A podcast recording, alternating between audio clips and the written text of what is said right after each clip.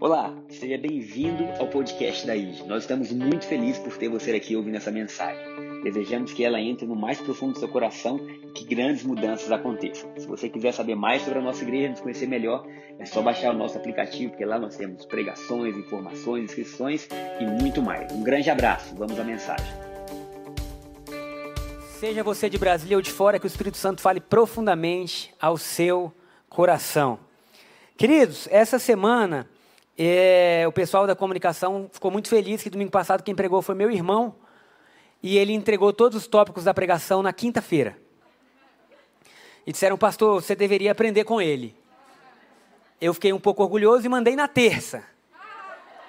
O problema é que a partir de terça-feira Deus começou a falar comigo coisas diferentes.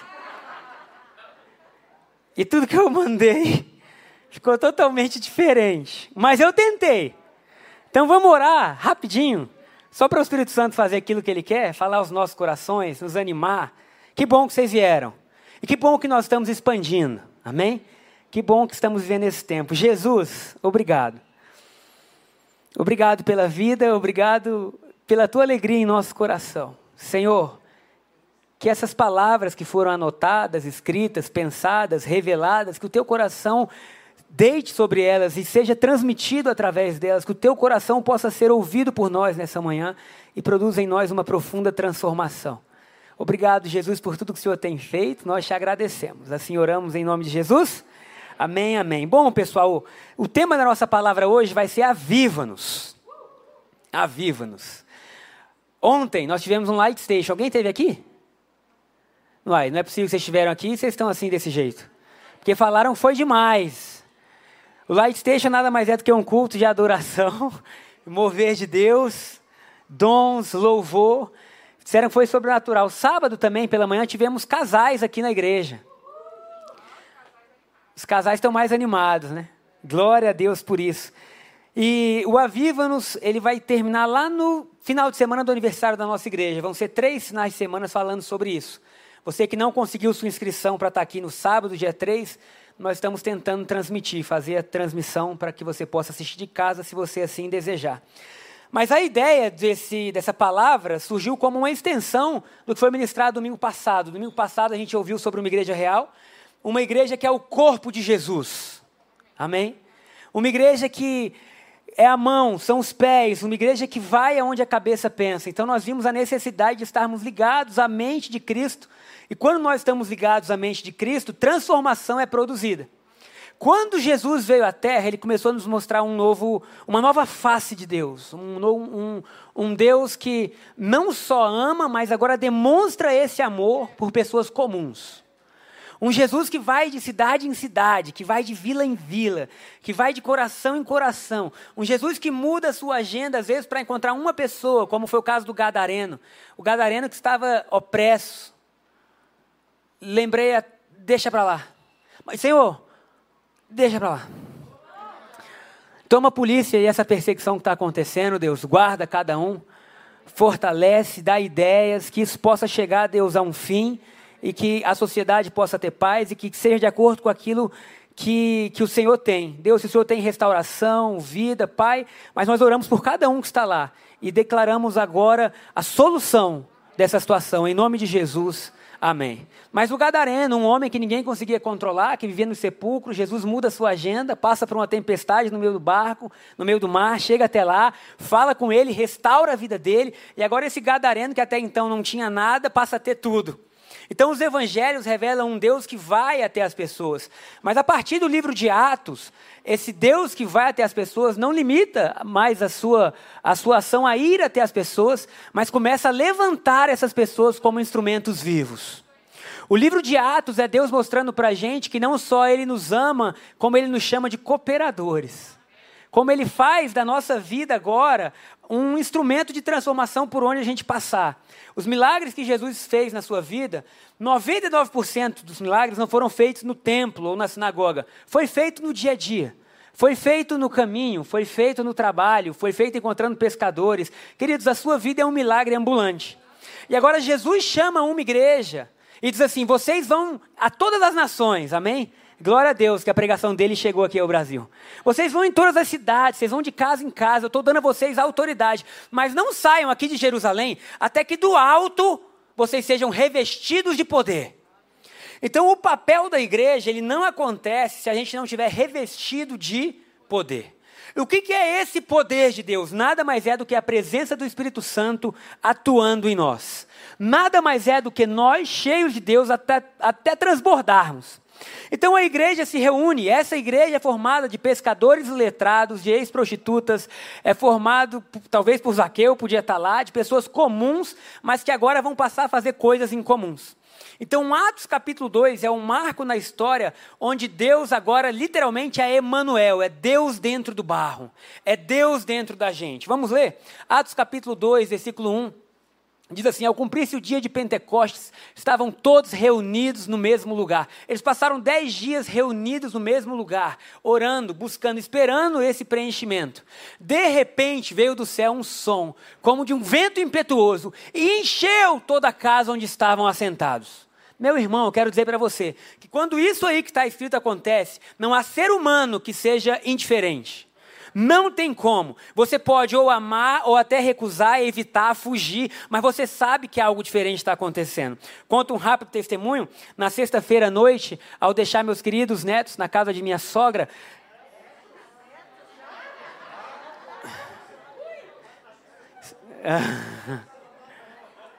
Na casa da avó. Foi só um pequeno erro, porque os netos já estão neles ali, né?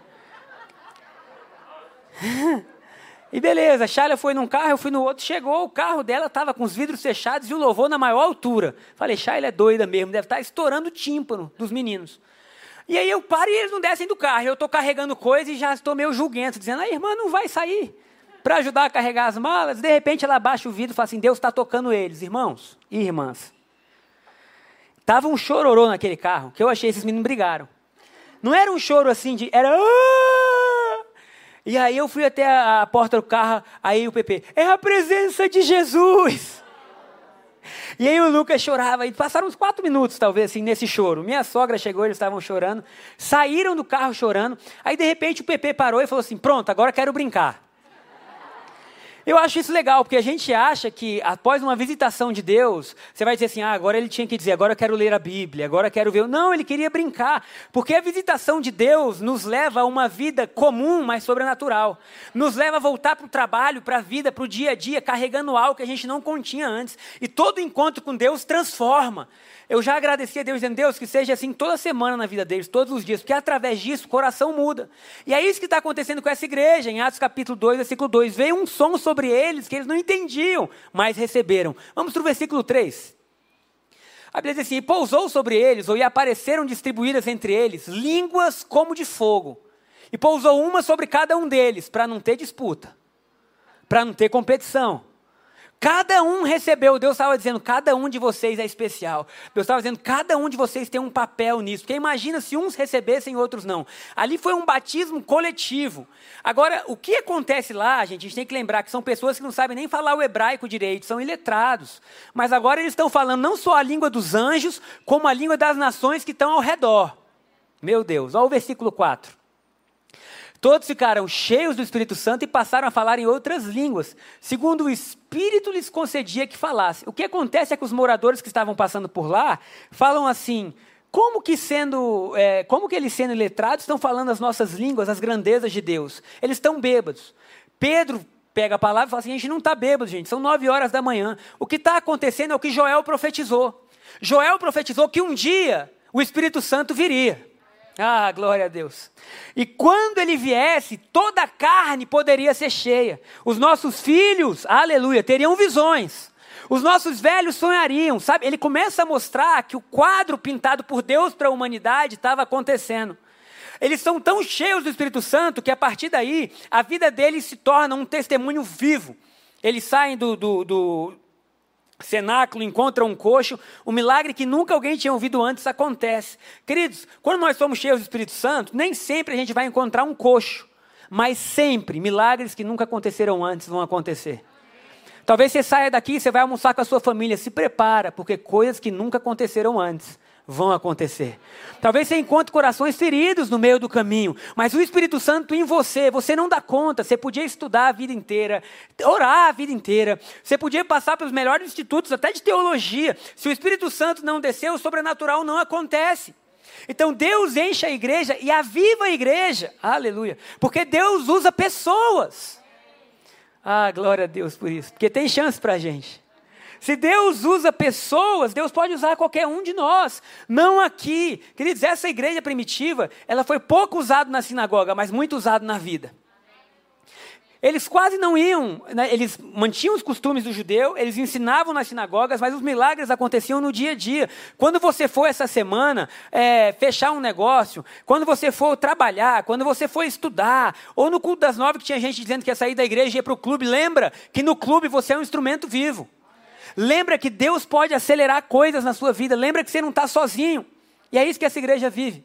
E a partir de Atos, desde os de Atos até hoje, Deus continua usando pessoas comuns. Deus continua usando pessoas comuns. E dentro disso, nós vamos entrar na história de Davi. Por que Davi? Porque Davi, na antiga aliança, é um símbolo que Deus faria conosco na nova aliança. Davi é um homem comum que vive algo extraordinário. Então eu quero começar lendo com vocês, esse Deus que procura pessoas, em Atos capítulo 13, ele fala que achou Davi. Atos capítulo 13, versículo 22, Bianca. Depois de rejeitar Saul, o que está acontecendo? Paulo, que até então era um perseguidor da igreja, ele encontra Deus, ele encontra Jesus. E agora ele vê que tudo que ele estava fazendo por zelo religioso era contrário ao mover do Espírito. Meu Deus. Às vezes o nosso zelo nem sempre está de acordo com o que Deus quer. Paulo cai no chão, vê a luz brilhar, se converte, se arrepende, volta e começa a anunciar Jesus. E nesse dia ele está numa sinagoga, anunciando para os judeus que Jesus é Jesus. Então ele começa a contar a história de Israel, desde Moisés, os patriarcas, tudo o que aconteceu, os juízes, e aí ele chega nesse ponto, onde ele fala assim: depois de rejeitar Saul, levantou-lhes Davi como rei sobre quem testemunhou. Quem testemunhou? Deus testemunhou dizendo: Encontrei Davi. Queridos, você só encontra o que é importante para você. Se você está procurando algo, é porque aquilo tem algum valor para a sua vida. Quando eu li esse versículo, eu fiquei pensando assim: Deus continua procurando pessoas. Deus estava procurando tanto alguém que ele se surpreende dizer: Encontrei Davi. Agora, o lado interessante dessa história é que Deus não encontra Davi quando ele é rei. Deus encontra Davi quando ele é um adolescente atrás das ovelhas. Vamos ler? Está em Samuel. O lugar onde Deus encontra Davi é de trás das ovelhas malhadas. Já está? Obrigado, Bianca. Você está muito veloz. Eu sabia que você seria rápida. Disse o Senhor. Uh, não é esse, não. Você foi rápida, mas no versículo errado. Eu vou achar onde era. Vamos aplaudir Vila da Bianca, querido. Está trabalhando no segundo culto, coisa maravilhosa. 2 Samuel 7, 8, 9. 2 Samuel 7, 8, 9. Agora, pois, diga meu servo Davi, Deus usando Samuel. Alguém já recebeu algum recado de Deus? É maravilhoso, não é? Então Davi está lá vivendo a sua vida e de repente Samuel fala assim: Eu tenho um recado para você. Hoje, no primeiro culto, a Stephanie, esposa do Eliseu, foi até mim e falou assim: Pastor, enquanto a gente louvava, eu tive uma visão. E eu via que existiam caminhões chegando aqui nesse lugar, mas não eram caminhões de terra, eram caminhões de recurso. Ah, mas eu gostei. Aí eu falei, Deus, tu és maravilhoso, porque o Senhor tem não o que a gente precisa hoje, mas o que a gente precisa daqui a anos e já está tudo preparado nos céus. Todos os sonhos que nós tivermos como família, como igreja, os recursos já estão providenciados, amém? E aí Deus usa Samuel para dizer, vai até Davi e fala o seguinte: assim diz o Senhor dos Exércitos, eu tirei das pastagens onde você cuidava dos rebanhos para ser o soberano de Israel, meu povo. Em outra versão diz assim: Eu te tirei de trás das malhadas, que quer dizer, eu achei você, Davi, quando você ainda era um pastor. Queridos, a gente acha muitas vezes que Deus vai encontrar a gente na igreja, mas Deus encontra você no seu trabalho. Mas Deus encontra você na sua vida. Mas Deus encontra você no seu dia a dia, porque o que Deus procura não é posição, é coração. E Deus passou os seus olhos pela terra e falou: Davi, quando ninguém te via, Davi, eu te vi, atrás das ovelhas. Isso é interessante, porque Saul era o rei de Israel antes de Davi, e Saul fez o que não era legal. Agora sim, Bianca, Samuel capítulo 6, Deus fala assim para Samuel: Olha, eu vou ungir um novo rei. Você vai à casa de Jessé, porque um novo rei vai surgir de lá. Agora vocês imaginam, queridos, que a hora mais importante dessa família de Jessé foi essa, porque o profeta era o cara mais importante da nação. Estão aí? Imagina que a pessoa mais importante da nação vai jantar na sua casa e ele fala assim: Eu vou lá porque eu preciso ungir um rei. Meu Deus do céu, eu lembro que os almoços importantes da minha família, é, o Marco Antônio, meu, meu cunhado, estava no primeiro culto, e ele falou assim: na verdade, há um tempo atrás, os nossos, nossos copos eram de requeijão, não sei se alguém se identifica com isso. E aí a Renata chegou. E aí, antes da Renata ir lá para casa, o Thiago mudou todos os copos. Falei, peraí, a gente não precisa mais disso. Pegou os melhores copos. É o amor, né? E aí ele falou assim, eu fiquei chateado que não foi comigo.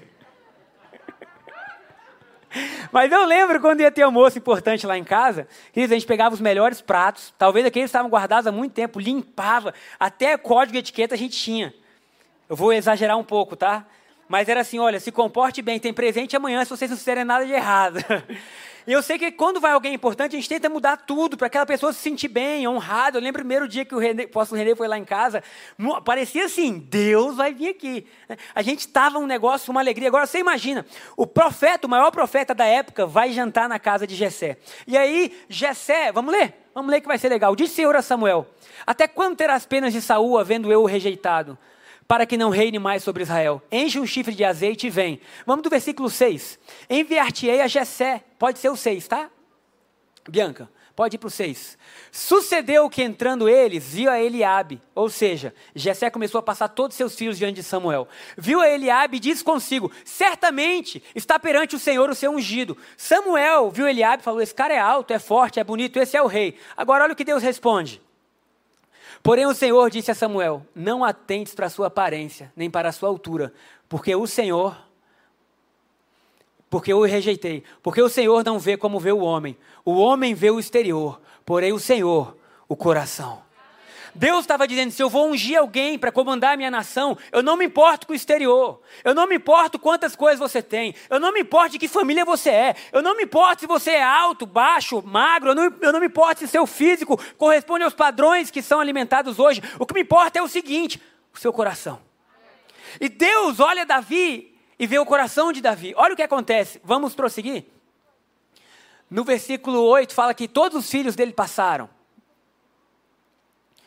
Então chamou, chamou Jessé Abinadab, fez passar diante de Samuel, o qual disse, nem a este escolheu o Senhor. Vamos para o 10. Todos os filhos vão passar. Assim fez passar Jessé os seus sete filhos diante de Samuel. Sete filhos diante de Samuel. Porém Samuel disse a Jessé, o Senhor não escolheu estes. Perguntou Samuel a Jessé, acabaram-se os teus filhos? Queridos, pensa comigo. Na noite mais importante daquela família, um filho tinha sido deixado de fora. Na noite mais importante, um menino tinha sido deixado de fora. A família toda estava reunida. E Samuel falou assim: não é possível, Deus falou que ele estava aqui. Será que não tem nenhum outro filho? E o pai falou assim: ah, é. Lembrei. Queridos, o que os homens esqueceram, Deus jamais esquece. Às vezes o que os homens não veem, Deus não deixa de ver. Talvez seu pai tenha te rejeitado, sua mãe tenha te rejeitado, talvez a sua vida tenha sido de mal a pior, mas Deus está falando, eu te vi quando ninguém te viu. É por isso que Deus fala Davi, Davi, eu te achei de, de trás das malhadas. Isso produz em Davi uma chama que ninguém pode apagar. Ele respondeu, ainda falta o mais moço que está apacentando as ovelhas. Disse, pois, Samuel a Jessé: Manda chamá-lo, pois não nos assentaremos à mesa sem que ele venha. Samuel estava dizendo: Não tem jantar sem Davi. Deus está falando para você nessa manhã: tem coisas que estão só te esperando para começar a acontecer. Tem coisas que não sou eu, que não é sua esposa, é você. Quando você se levanta, quando o seu coração é achado, quando Deus acha em nós aquilo que Ele mesmo produziu, coisas no nosso redor começam a mudar. Vamos para o versículo 13. Perdão, 12. Então mandou chamá-lo e fê-lo entrar. Ele era ruivo, de belos olhos e de boa aparência. Disse o Senhor: Levanta-te e unjo, pois este é ele.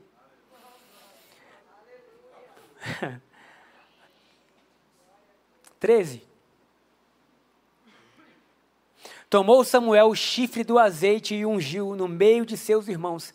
E daquele dia em diante, o Espírito do Senhor se apossou de Davi então Samuel se levantou e foi para Ramá. Queridos, Davi já tinha uma vida com Deus antes desse dia. Mas a partir desse dia, Deus tomou Davi por completo. Queridos, Davi tinha um coração de adorador muito antes. Sabe, porque coração não se forma quando você assume o reinado. Coração se forma quando ninguém te vê. Não é o trono que forma reis, é o lugar secreto que forma reis. Deus escolheu Saul primeiro e falou: não é assim. Eu vou escolher alguém conforme meu coração. No primeiro culto, não sei se no segundo também, o Léo falou assim: essa foi uma música que Deus me deu quando eu estava no meu lugar secreto. Ele falou também no segundo? Ele falou: eu estava dentro do meu quarto e Deus falou comigo. Queridos, o lugar que Deus muda o nosso coração não é no público, é no privado, é no secreto. É quando está você e Deus e suas lágrimas escorrem e Deus fala assim: eu quero transformar a sua vida. Eu preciso remodelar seu coração. Eu quero mudar suas intenções. Querido, sabe por quê? Porque quando você está em um lugar público, a intenção não é modelada, ela só é exposta. E aí Deus fala assim: Eu achei Davi. Queridos, Deus achou Davi. Aleluia. Deus achou Davi. O nosso Deus procura. O nosso Deus procura. Então Davi, ele vai e agora ele é ungido por Deus. Olha que salmo lindo de Davi. É, o, o salmo, tem aí já, Bianca, é salmo cento... Eu acho para você também. Isso, Salmo 108. Olha o coração de Davi. Meu coração está firme, ó Deus. Sabe por quê? Davi foi ungido rei na adolescência, mas ele só realmente ocupou a posição de rei anos depois. Durante esse período, muita coisa aconteceu na vida de Davi. Ele foi perseguido, Saul tentou matá-lo, sabe? Ele viveu momentos de dificuldade, mas olha o que ele fala: Meu coração está firme, ó Deus. Cantarei e louvarei, ó glória minha. Eles têm ideia que a promessa que Deus fez a Davi não roubou os olhos de Davi de Deus. Porque ele falou: o reino me foi prometido. Queridos, o rei naquela época tinha tudo. Tinha a mulher que quisesse, tinha a casa que quisesse, tinha os bens que quisesse. Ele era o rei, era tudo propriedade real dentro do reino. E aí Davi está dizendo: O meu coração está firme, ó Deus, eu cantarei e louvarei, ó glória minha. Ele está dizendo: A minha glória não é nada que você vai me dar, a minha glória é o Senhor. Isaías fala assim: Os que esperam no Senhor renovam as suas forças. A nossa espera não está no que Ele vai nos dar, porque senão você vai se frustrar. Porque ninguém sabe quando vai acontecer. Ah, glória a Deus, mas quando a gente espera nele, a gente se renova. Quando a gente espera nele, a gente pensa: o que é uma promessa perto daquele que prometeu? O que é um reino, uma casa, um carro, uma família, um emprego? O que é qualquer coisa que tenha nesse mundo perto de você ver o esplendor da glória de Deus? E aí Davi fala: ó oh, glória minha, versículo seguinte. Olha que, olha que versículo lindo. Acordem, harpa e lira, porque eu despertarei a alvorada. Antes do sol nascer, Davi estava cantando a Deus. Ele está dizendo acorde, harpa e lira, que eram os instrumentos que ele tocava. Queridos, você tem ideia que a harpa de Davi lhe trouxe mais vitória que a sua espada? A harpa de Davi trouxe mais vitória do que a sua espada. A harpa de Davi era o lugar onde Deus refinava as cordas do seu coração. Ali era o lugar que era ele Deus, aleluia. E ele fala assim: Eu quero acordar o dia. Esse homem, ele está antes do sol nascer, apaixonado por Deus. Versículo seguinte, vamos até o 4. E te darei graças, ó Senhor, entre os povos, cantarei louvores entre as nações. Porque o teu amor leal se eleva muito acima dos céus, e tua fidelidade alcança as nuvens. Quando nós vemos Davi olhando para Deus, nós chegamos no único ponto que eu vou falar hoje da pregação. Os outros dois vão ficar para domingo que vem, porque não vai dar tempo. Eu já vi no primeiro culto. Que é enlabaredados. Em homenagem ao nosso apóstolo que está viajando, enlabaredado de amor com Juliana. Porque o que é enlabaredado? É isso que nós cantamos. A chama dos teus olhos me queimou. Davi está dizendo: Eu não consigo mais fugir disso, Deus. Tu és a minha força, tu és a minha essência, tu és a minha paixão, Deus, tu és o Deus da minha vida. E ninguém pode parar um coração apaixonado. Não há nada que pare um coração apaixonado. Davi diz: Eu quero acordar, eu quero acordar a alva, eu quero acordar o dia. A paixão tira até o sono. E isso antes dele se tornar rei. Agora, uma das coisas interessantes que eu vejo em Davi é que aquilo que ele viveu no secreto, ele quis levar para Israel de forma pública. Aquilo que ele vivenciou de Deus, ele falou assim: se eu posso deixar um presente para Israel, não vai ser uma nação em paz, não vai ser uma nação que está expandindo, vai ser uma nação que conhece a Deus. E o primeiro ato do seu governo é trazer a arca da aliança de volta. Quando Davi assume o reinado, ele fala assim: onde está a presença de Deus? Que era o símbolo, a arca, o símbolo era, a arca era o símbolo da presença de Deus. Ele fala assim: eu vou trazer de volta. E quando ele traz de volta a arca, ele traz a arca de volta com danças. Ele traz a arca de volta com alegria. Vamos ler, Bianca, Davi trazendo a arca. Ele traz a arca dando tudo de si. Porque aquilo que ele viveu no secreto, agora ele está dizendo: Israel vai viver isso todos os dias. Quando Davi traz a arca, ele não coloca no tabernáculo, ele coloca no alto de um monte. Para quê? Para que todo mundo de Israel pudesse ver. Ele estava dizendo: o que Deus começou a fazer não é algo que vai estar exclu exclu exclusivo a um sacerdote. O que Deus começou a fazer vai ser algo que vai estar disponível para todos, e isso é nova aliança. Não está exclusivo a um pastor, a um líder, a uma casa. A nova aliança está disponível a todos, oh glória. Então Davi pega a arca e bota no alto do monte, mas olha como ele trouxe. Solta para mim que eu vejo se é isso, não tem problema não. É, pode ser 2 Samuel capítulo 6, versículo 14 a 16. 2 Samuel 6, 14 a 16. Davi dançava com todas as suas forças diante do Senhor. E estava cingindo de uma estola sacerdotal de linho. Como Davi dançava? Com todas as suas forças. Queridos, se eu perguntasse para alguém aqui, alguém está disponível hoje a vir aqui na frente e dançar com todas as suas forças para a gente ver? Alguns apaixonados. Que voltaram a ser como criança, porque só criança faz essas doideiras. Só a criança dança sem pensar no que, que vão achar de mim. Agora a arca está entrando e o rei tira sua coroa, tira suas vestes, fala assim: Esse é o Deus que eu dancei lá atrás das ovelhas. E não é um título que vai roubar a minha adoração. Meu Deus. E a Bíblia fala que ele dança com toda a sua força. Queridos, isso escandaliza. Se tiver alguém dançando com toda a força aqui na igreja, a gente ia dizer assim: tá demais. Não precisa disso tudo. É só no domingo, já vai acabar o culto. Calma, querido. Um dia a Shayla. Vou contar, tá, amor? Não, mas é coisa simples. Um dia a Shayla conversando comigo, amor, tô com vontade de dançar para Deus, né? Aí eu falei, amor, só de você falar eu já tô com vergonha. falei, se você for realmente fazer isso, minha vida que eu vou fechar os olhos e vou ajoelhar. Porque. De verdade.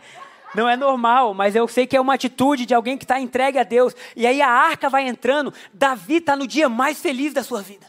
Davi está no dia dizendo assim: a presença de Deus está voltando ao centro de Israel. Ele tira suas vestes reais, ele dança com toda a sua força. No versículo seguinte, diz o seguinte: Assim Davi, com todo Israel, fez subir a arca do Senhor, com gritos de júbilo e ao som de trombetas. Tem ideia que quando alguém adora de todo o coração, o que se segue é aleluia! Boa parte do povo que viu Davi dançar falou assim: talvez a gente não possa dançar, mas a gente pode acompanhar gritando glória a Deus.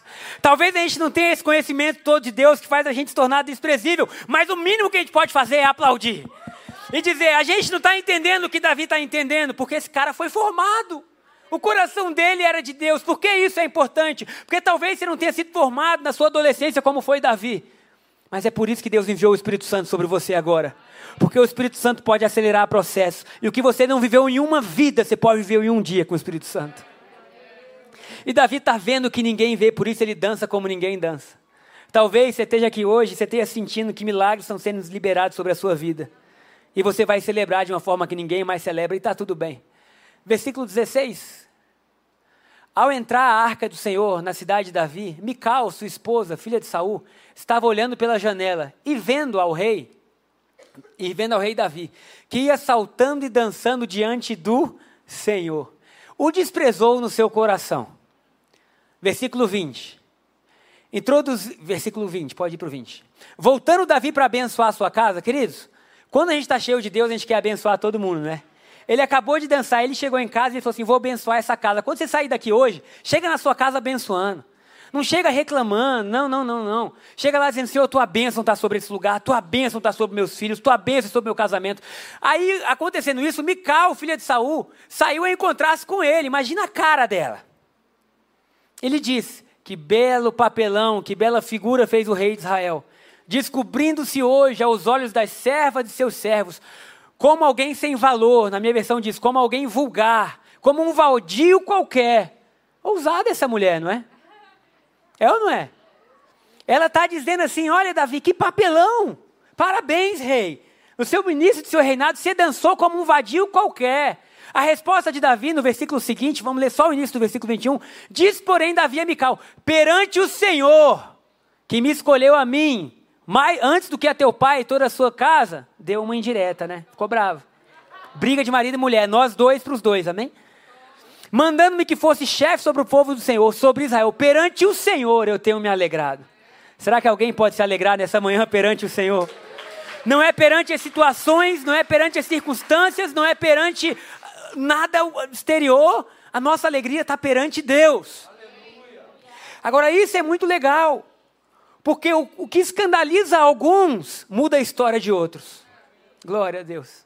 E nós precisamos saber que nem todo mundo vai gostar do que a gente faz como igreja. Você precisa saber que nem todo mundo vai aplaudir os seus atos de amor por Deus. Nem todo mundo vai dizer: que legal você dançando, hein? Lindo. É. Talvez você possa passar por resistência da sua esposa, como foi Davi. Não era alguém longe, era alguém que estava na casa dele. Aquela mulher deve ter ficado bicuda durante dias. Deve.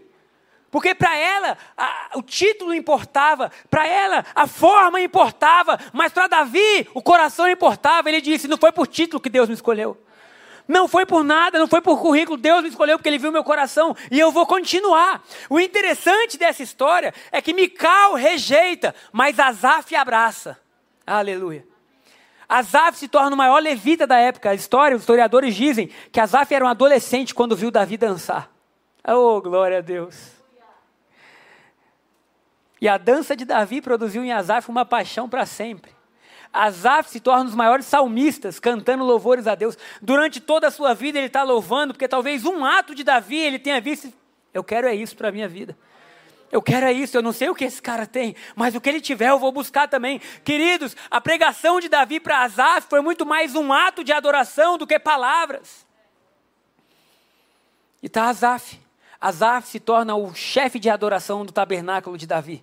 Tabernáculo esse que não tinha descanso. 24 horas por dia, Davi falou: Eu vou ensinar Israel a ter vitória. E vitória não se tem guerreando, vitória se tem adorando. Por isso, 24 horas por dia, Azaf, eu quero adoradores que não parem de louvar a Deus. Quem sabe um dia a gente não faz isso aqui? Pessoal do louvor vibra. 24 horas por dia, adoração em turnos. Tal dia, Saulo. Tal dia, Anes. Tal dia, Márcio. Tal dia, Simone. Tal...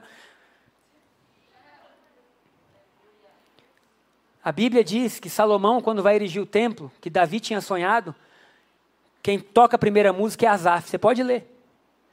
Está em Samuel e depois Crônicas. Lê os dois livros, são 1 Samuel, 2 Samuel, 1 Crônica, 2 Crônica. Você lê rapidinho. E a Bíblia diz assim: quando Asaf e os levitas começaram a tocar, a glória do Senhor encheu o templo. E os sacerdotes não conseguiam ficar de pé. Queridos, a história das futuras gerações de Israel são escritas por homens que estavam enlabaredados, por homens que estavam apaixonados, por homens que estavam entregando a sua vida a Deus. E nessa manhã eu quero te dizer, meu irmão, Deus te vê onde ninguém te vê. E Deus quer forjar na gente um coração, porque para Deus não importa tamanho, para Deus não importa classe, para Deus não importa se vão ser 80 nessa manhã e 40 em casa, ou se um dia vão ser 800 mil, para Deus importa. Achei Davi. Aleluia. Achei um. Achei Davi, achei André, achei Gabriel, eu achei meus filhos, eles estão apaixonados por mim. É a resposta da mulher samaritana que diz aonde eu adoro a Deus, o que eu faço para adorar a Deus. Talvez você esteja pensando assim: puxa, minha vida inteira eu quis conhecer a Deus. Jesus diz assim: mulher, a hora vem, já chegou, onde Deus procura adoradores que o adorem em espírito e em verdade. Deus não procura nada, o que a gente pode dar para Deus? o Serginho, que não é o Serginho que está no louvor, outro Serginho, ele falou assim: Pastor, eu entendi que as nossas obras não têm tanto valor para pagar o que Jesus fez, porque o que paga a vida? E aí eu tentando entender o que ele estava dizendo, ele falou assim: se eu falasse, olha, você vai morrer, mas eu posso te dar carros, casas, bens, você aceitaria? Eu não. Olha, você vai perder uma vida, o que, que você pode receber para pagar a vida? Nada, nada paga a vida. Aí ele falou: aí eu entendi a graça. Não há nada que a gente possa fazer que pague a vida de Jesus. É por isso que a graça não se merece, a gente só pode receber e falar: Deus, obrigado. Obrigado que eu não posso pagar pelo que foi feito, mas eu posso viver em resposta ao que foi feito. eu posso viver diariamente em resposta ao que foi feito. Deus amou tanto o tabernáculo de Davi, que em Atos capítulo 15, versículo 16 e 17, não precisa abrir, tá? Eu vou ler aqui. Deus fala para a igreja de Atos, essa igreja que foi cheia do Espírito Santo que nós começamos a ler. Ele fala assim: depois disso, voltarei e reedificarei o tabernáculo de Davi.